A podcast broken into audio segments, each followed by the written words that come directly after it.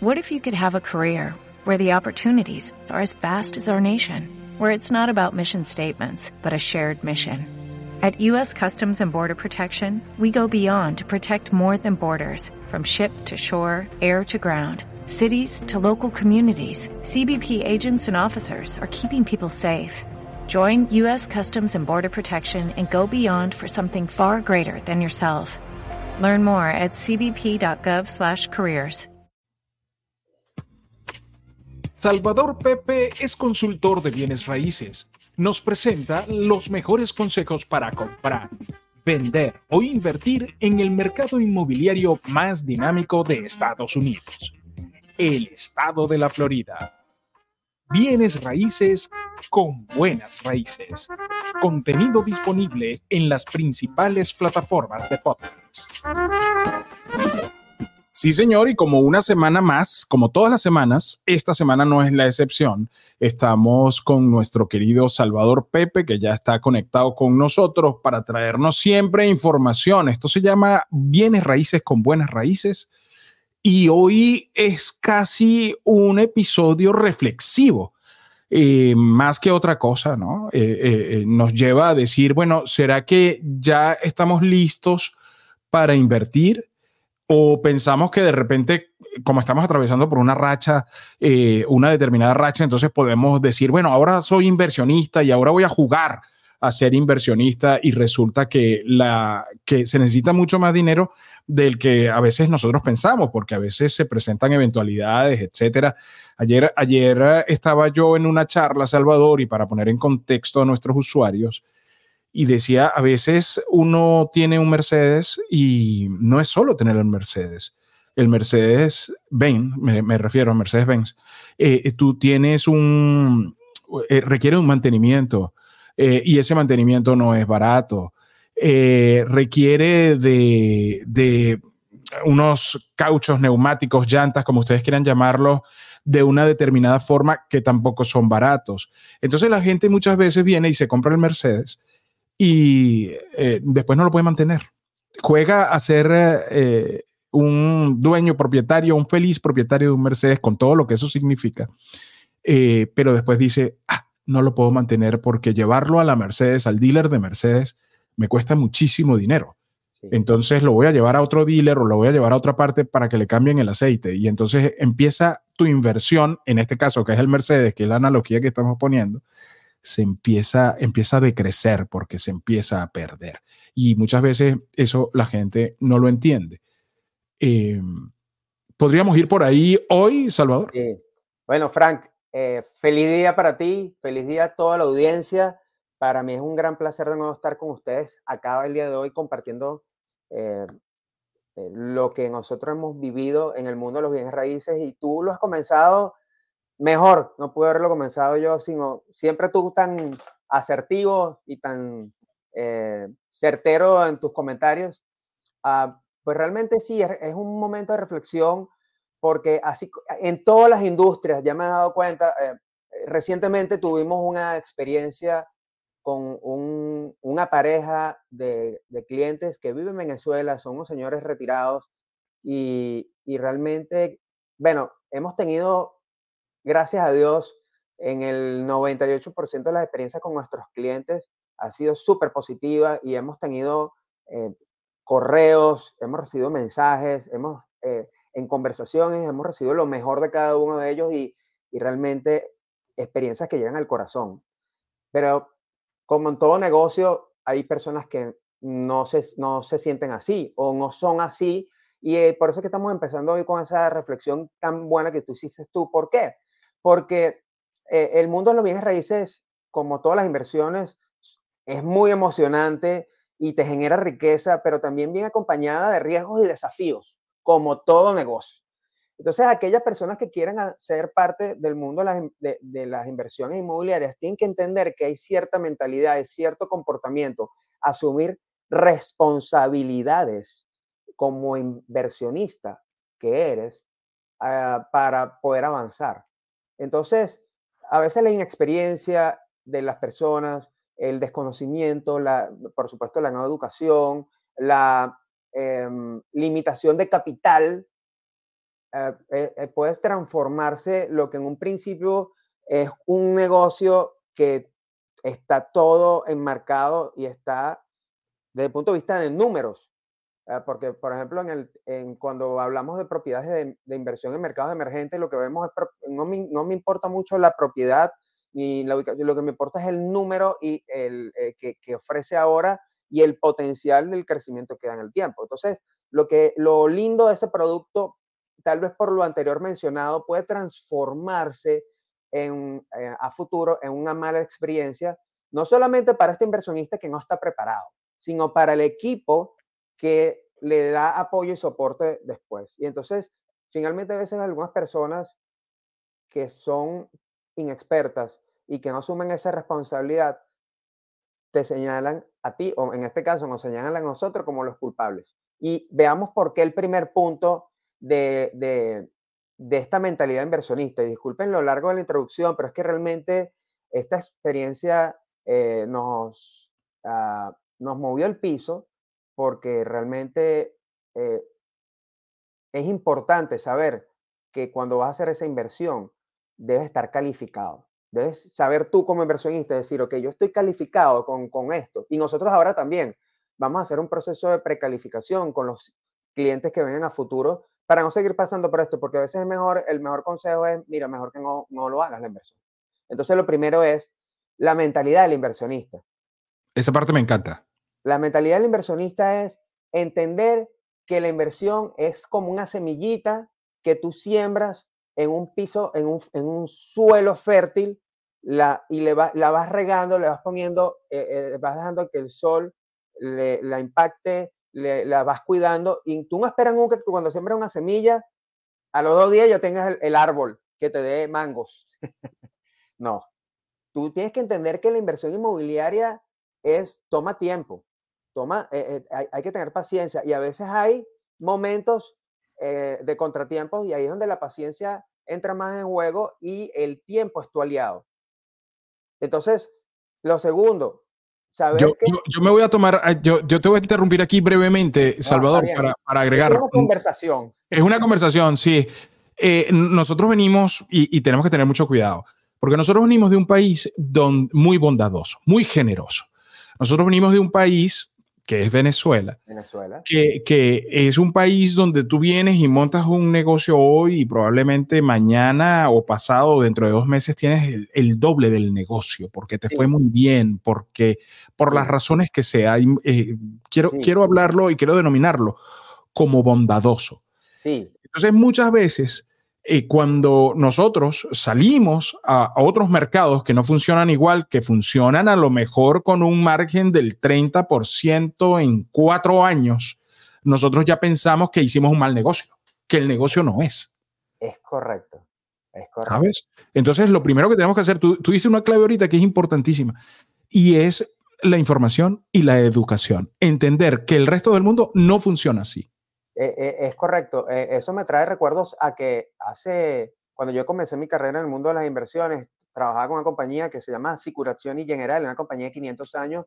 Yo era agente de, de donde promovía fondos de inversión, fondos de retiro. Y una de las clases donde vino uno de los directores de los fondos, en ese momento a Caracas, a Venezuela, a dar un entrenamiento, eh, él nos decía que los periodos de, maduración de inversiones en el tiempo, según la percepción de los asiáticos, es el, periodo de tiempo de corto, mediano y largo plazo, en comparación los asiáticos a los europeos, a los americanos y a los latinos, es que los asiáticos ven el corto plazo como eh, 3 a 5 años, mediano plazo 5 o 10 años y largo plazo un poco más allá, ya estamos hablando de 10, 15 años. En Europa, más o menos así, en Estados Unidos, eh, el, corto plazo es de 1 a 3 años, el mediano plazo es de 3 a 5 y luego ya 10 años el largo plazo. En Latinoamérica, en todo en general latino, el, el, corto plazo es meses. El largo plazo es un año y el, y, eh, el, mediano plazo es un año y el largo plazo es si acaso tres años.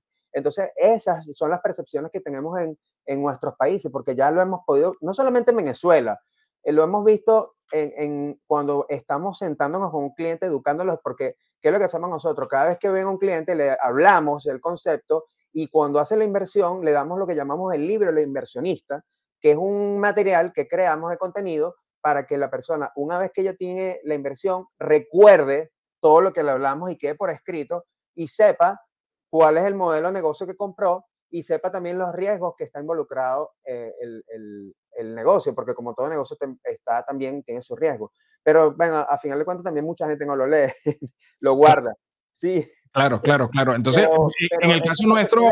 Son así. Esas sí, sí. Son así. Creo que, que, es importante y bueno, de parte nuestra es muy responsable pues que nosotros hablamos de lo que conocemos y de nosotros para evitar hablar de otras de otros países o de otras nacionalidades, pero muchas veces yo lo que me he encontrado acá es eso, que entonces vienes y quieres montar un negocio o quieres hacer una inversión y quieres que la inversión a los dos a los dos meses a los dos meses te dando 100% de ganancia. Eso, eso es irreal. Es en el mundo de verdad es irreal. Sí, sí, eso no es. Lo otro es saber eh, fíjate, Frank, que eh, por ejemplo nos ocurrió con, estas, con este, estos grupos de clientes y siempre nos pasa cuando tenemos el feedback con, con la, el equipo que hace la administración de las propiedades de nuestros clientes, que ellos administran nuestras propias propiedades, pero también nosotros damos feedback porque damos un servicio 361 grados a nuestros clientes, es decir, los clientes compran la propiedad y el administrador las, lleva, nosotros no percibimos nada de eso, pero siempre tenemos un contacto porque queremos saber cómo va el, eh, el, el, el el, la propiedad, cómo está yendo la inversión con, con, la propiedad. Entonces la gente, lo que me dice la administradora es que la gente no entiende que aquí en Estados Unidos hay un marco eh, y una serie de procesos y unas regulaciones que son distintas a cada uno de los países donde la gente está. No es lo mismo como se hacen las cosas en Venezuela, en México, en Colombia o en Argentina, a como se hacen aquí. Entonces, es importante que la gente entienda que eh, eso, a pesar de que no son regulaciones ni normas perfectas, pero son como se hacen las cosas acá. Y tú no puedes pretender traer la, la manera de hacerse negocios en tu país aquí a Estados Unidos, porque precisamente por eso es que eh, viene el cortocircuito mental y la gente entonces se frustra y después dice, este negocio es malo, porque realmente no es así. Eh, eh, por cierto, todo esto, este contenido está en, en el blog de salvadorpepe.com y, y, es importante que si les van a haber muchos puntos acá que se nos van a ir por fuera, pero si ustedes lo quieren leer completo, los invito a ir a la sección de blog salvadorpepe.com y lo van a encontrar eh, titulado como claves para aprender a navegar contratiempos y riesgos en la inversión inmobiliaria, lecciones de experiencia que llevan al éxito. Eh, los invito a, ir a, leerlo. Y el próximo punto, Frank, es el que me impacta también, es el capital de inversión. Sabemos y valoramos que muchas personas que se sientan con nosotros y dicen, mira, yo quiero invertir, de repente el, dinero viene de, un ahorro que han venido ahorrando por mucho tiempo, de bonificaciones, que, ¿sabes? Eh, tenemos clientes que nos han dicho, mira, tengo varias bonificaciones que recibí en la compañía, lo he ahorrado y aquí tenemos un monto. Eh, vendimos una propiedad, en fin, eh, el dinero que ellos tienen disponible para invertir lo valoramos como un esfuerzo. Sin embargo, si em, la persona decide invertir aquí en Estados Unidos, tienen que entender que hay, circunstancias que pueden ocurrir. Eso en cualquier mercado, en la bolsa de valores, hay gente que ha invertido en cripto y perdió todo su dinero, en la bolsa de valores pierde una gran cantidad de plata, en, bienes raíces no pierdes eh, tanta plata porque tienes el activo que igualmente se, lo tienes como respaldo. Sin embargo, cosas ocurren y que ya la vamos a comentar a, futuro. Y ahí es donde tú tienes que tener un, un fondo de reserva de contingencia que te permita afrontar eso. Y también dejarte guiar por el equipo que te dice, compra un seguro a la, a la propiedad para que eso lo tengas cubierto. Y hay gente que dice, no, yo no, yo no quiero pagar el seguro. Y pasan las cosas y después entonces le ocurren y tienen que desembolsar más dinero. Entonces, cuando eso ocurre, tienes un capital muy limitado, no tienes el plan de contingencia y solamente, por ejemplo, tienes 65 mil dólares y es lo único que tienes para invertir, eh, la recomendación es que tal vez mejor no lo hagas. Porque, eh, por ejemplo, hace tres años esta pareja invirtió en estos 65 mil dólares, no tenía más dinero y contaba con eso y realmente no, eh, eso, su limitación financiera, más una serie de, de, lo que hemos hablado anteriormente, más lo que vamos a hablar después, realmente llegó el punto donde ellos ah, ahora dicen que el negocio es malo. pero el negocio no es malo, es que tú no tenías capital suficiente, no tenías contingencia, no tenías la mentalidad inversionista, todo lo que te dijimos a la final, eh, piensas que puedes traer la, tu mentalidad de Venezuela acá, en fin, e, eso, eso es lo que, eso es la serie de factores que hace que una persona, y nosotros nos frustremos porque queremos ayudarlo, queremos educarlo, pero la gente no se deja. Claro, claro, es saber, es saber, eh, yo, yo siempre hablo de hacer un inventario de uno mismo. Entonces, saber en qué tienes, con qué cuentas y con qué no. Y entonces, de ahí, tú dices, bueno, voy a tomar esta decisión, a lo mejor eso, eso, es fabuloso y hacer lo que llaman el FODA, que es el, el cuadro de fortalezas, debilidades, riesgos, eh, que es, ¿sabes? Y amenazas. Amenazas. Eso es algo muy, muy sencillo, muy claro y es, es gerencia eh, ABC. Sí. Entonces, ahí cuando hablas de las amenazas y los riesgos, y voy al punto 2, y voy a ir más rápido porque tenemos el tiempo, eh, y quisiera explicarlo todo, pero por, por, eso los invito a que lean el blog. cuando un inquilino se va, entonces, o el inquilino dejó de pagar, por ejemplo, pasó con esta gente, el, el, el, toda la mecha empezó con eso. El inquilino se va, la administradora le dice, mira, cuando el inquilino deja de pagar, perdón, el primer mes, se le manda lo que llaman el 3-day notice. Es una notificación que tiene que decirle al abogado, porque los, ahí tú cuando haces una evaluación de inquilino nada más verificas su estado de crédito, las referencias de trabajo y, y referencias de dónde vivía anteriormente y verificar si tiene eviction, o sea, si lo han desalojado anteriormente. No podemos decir si, si raza, sexo, credo, no importa, porque aquí hay lo que llaman el fair housing, son las regulaciones de vivienda justa para todas las personas. Yo no puedo eh, ver más allá, solamente lo que anterior, como administrador de propiedades. Entonces, eh, las razones por las cuales un inquilino deja de pagar son muchas. Eh, y, y, y, eso, tú hablas un inquilino y dos años después si lo evaluaste bien hace dos años y dos años después, que en este caso dejó de pagar, entonces, mira, eh, no sabemos, pero eso puede ocurrir. Entonces tú le mandas la notificación de tres días para como una advertencia. Si no me pagas, eh, te voy a mandar a un abogado y te tengo que desalojar, porque aquí las normas son las normas. Entonces, cuando, ah, pero para eso hay que pagarle al abogado. Entonces, cuando tú dices, ay, no, es que no, no, no, mejor no le pagues al abogado. No, no, no, y dile, pero dile, al inquilino que déjalo así. Entonces, claro, ahí empiezan a salir las cosas porque lo mejor es, en mi caso, que me ocurre con mis propiedades, no pagaste el primer mes, te mando la notificación. Y si, no me, y, si me pagas, te, pago, te, te cobro la penalidad de, de, de, retraso. Pero ya el inquilino, porque hay inquilinos de inquilinos, hay gente que le pueden ocurrir cosas y uno las entiende y los es flexible, pero hay otros que son inquilinos profesionales, gente que se, le gusta aprovecharse y ahí es donde tú tienes que ir con el abogado. Y se lo hemos dicho a los clientes. Entonces, ten experiencia y el, y el tolerar esta, estas circunstancias hace que entonces derive una cantidad de, de, incomodidades y circunstancias que a final de cuentas, de nuevo, eh, el negocio es malo. Y el negocio no es malo, es que realmente debiste haber, desde un primer momento, decirle al abogado, poner el stop del inquilino y si, y si lo desaloja, asumir esa pérdida y volver a renovar a, buscar otro inquilino. Pero lo que pasó allí es que también eh, no se quiso hacer eso. Y cuando ya llegó el momento de que ellos decidieron hacerlo, ya era muy tarde y eh, costó mucho dinero. Y bueno, eh, aquí, como aquí, para que los que me están escuchando y no lo sepan, los errores en Estados Unidos y, cuestan dinero. Entonces,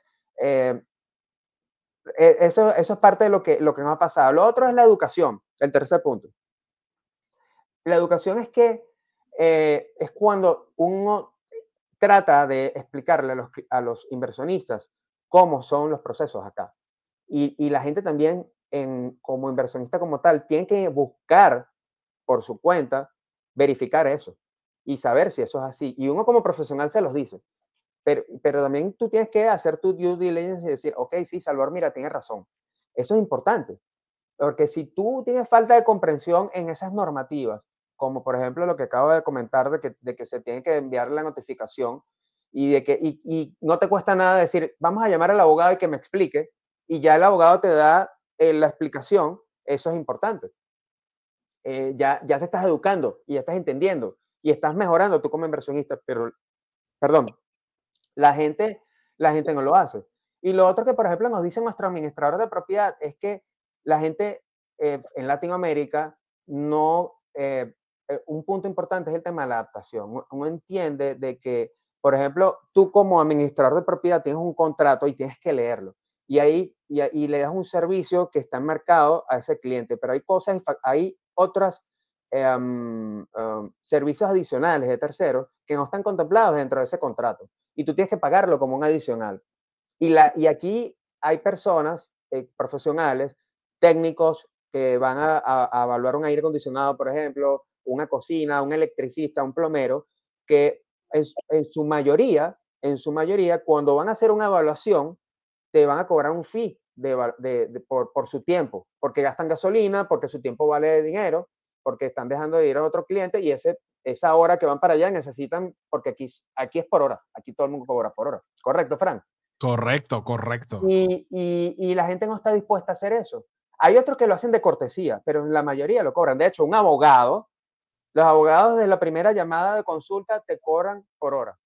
No hay, son pocos los abogados que te cobran de cortesía. El abogado que trabaja con, con nuestra administradora eh, es un abogado americano y él, gracias a Dios, un abogado muy flexible y que te recibe llamadas sin cobrarte. Pero obviamente cuando ya va a hacer la notificación de Trailer Notice, él necesita cobrar por ese trabajo que está haciendo. Claro, ese, ese, es su trabajo, de, eso vive el señor. ¿no? Sí. De otras cosas. Correcto. Entonces, mira, hay muchos desafíos, pero sin embargo, eh, para resumir, eh, todo esto puede transformarse en oportunidades. O sea, todos los aprendizajes que estoy hablando acá hoy, porque tenemos realmente en nuestra experiencia de, desde el 2013 participando activamente en mercados emergentes, y buscando crear soluciones para inversionistas de Latinoamérica que los permitan a ellos eh, poder eh, proteger, hacer crecer su patrimonio aquí. Nosotros son muy pocos, son contados con la, ya después de haber impactado tantas familias de forma positiva, son muy pocos contados con los dedos y sobran dedos de las manos de casos desagradables y realmente eh, los que han, ocurrido algunas, algunos de ellos más bien se han transformado en oportunidades de crecimiento tanto para el cliente como para nosotros y a veces las relaciones se afianzan más porque de eso se trata. De eso se trata. Estamos creando una relación a largo plazo, pero hay otros que no. Hay otros que eh, alguien me decía en estos días que hay personas, clientes tóxicos. Y ese tipo de clientes algunas veces o inversionistas tal vez no están preparados en este momento para avanzar en una inversión.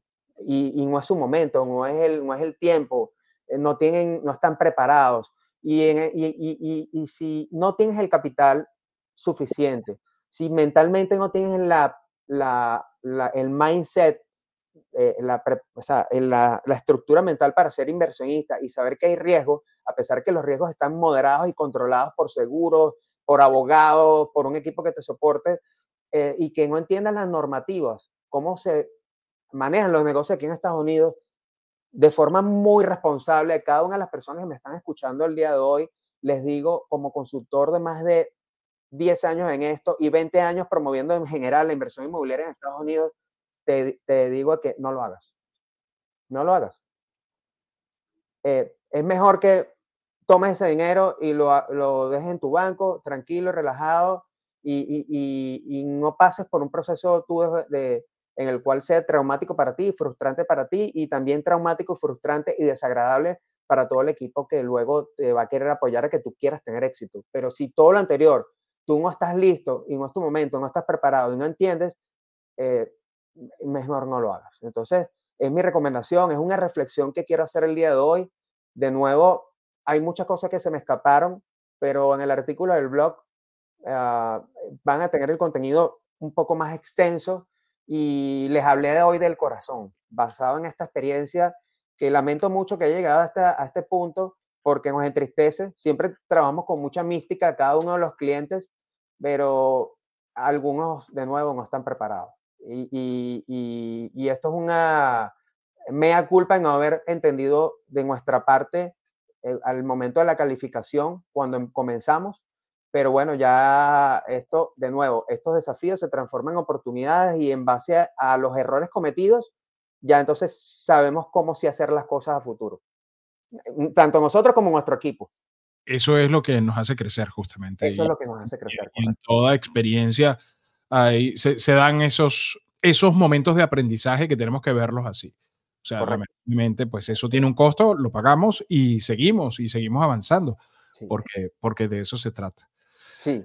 Salvador, muchas gracias. Eh, agradecido además por tu honestidad y porque de eso se trata, o sea, de, de, conectar con nuestra gente y decirles, mira, a lo mejor no es tu momento, a lo mejor yo pienso que puedo correr una maratón de 15 millas eh, y yo digo, yo la corro porque yo me siento bien. Un buen ejemplo, es correcto. Pero si yo no lo ensayo, si, si yo no practico, si yo no entreno, si no tengo una alimentación como tengo que tenerla, como si tengo, no voy a llegar ni a... Te en el camino. Exactamente. Y te quedas y te...